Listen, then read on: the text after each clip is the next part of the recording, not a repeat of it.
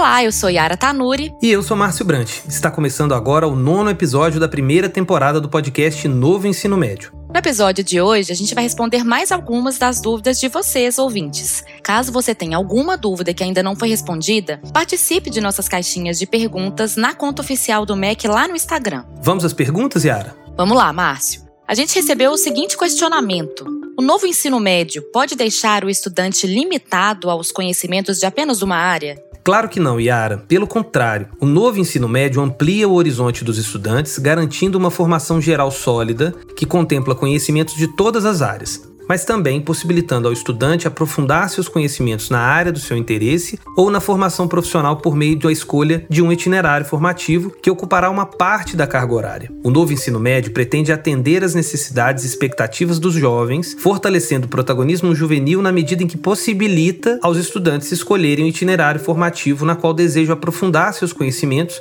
inclui também a possibilidade de fazer uma formação técnica e profissional. Isso contribuirá para o maior interesse por parte dos jovens em acessar a escola e, consequentemente, para o aumento da sua permanência e a melhoria dos resultados na aprendizagem.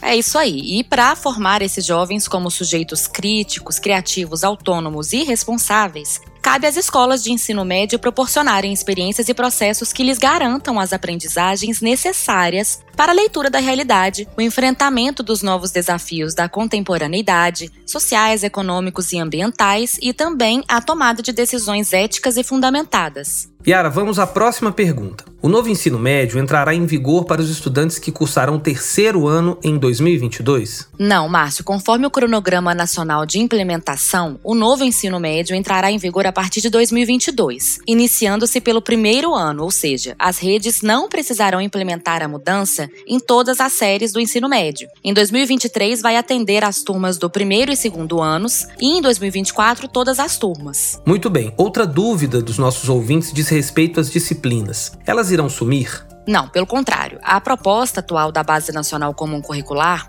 aprovada pelo Conselho Nacional de Educação, o CNE, mobiliza conhecimentos de todos os componentes curriculares em suas competências e habilidades e, portanto, torna seu desenvolvimento obrigatório. Os currículos de referência das redes e os projetos pedagógicos das escolas que definirão a organização e a forma de ensino dos conteúdos e conhecimentos de cada um desses componentes, considerando as particularidades e características de cada região. Certo. Yara, nesse sentido, nossos ouvintes perguntaram: excluirão sociologia, filosofia, e história do currículo? Não, Márcio. A BNCC, das áreas de Ciências Humanas e Sociais Aplicadas, integrada pelas disciplinas de Filosofia, Geografia, História e Sociologia, propõe a ampliação e o aprofundamento das aprendizagens essenciais desenvolvidas no ensino fundamental e o acesso a conceitos, dados e informações que permitam aos estudantes atribuir sentidos aos conhecimentos da área e utilizá-los intencionalmente para a compreensão, a crítica e o enfrentamento ético dos desafios do dia a dia, de determinados grupos e de toda a sociedade, sempre orientada para uma formação ética e plural. Tal compromisso educativo tem como base as ideias de justiça, solidariedade, autonomia,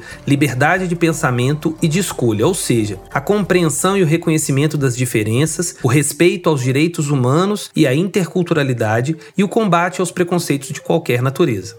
E vamos para a última pergunta desse episódio: Quais os benefícios do novo ensino médio para os jovens?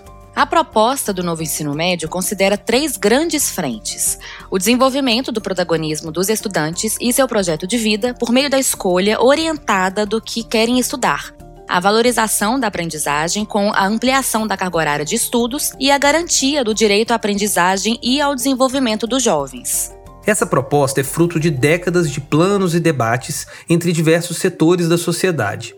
Aos seus princípios educacionais somam-se fundamentos legais e normativos ancorados na legislação e em outros documentos de grande importância para a educação brasileira. Então é isso, pessoal. Esse foi o nono episódio do podcast Novo Ensino Médio. Não deixe de enviar sua dúvida por meio do Instagram oficial do Ministério da Educação. Nós esperamos por vocês no próximo episódio.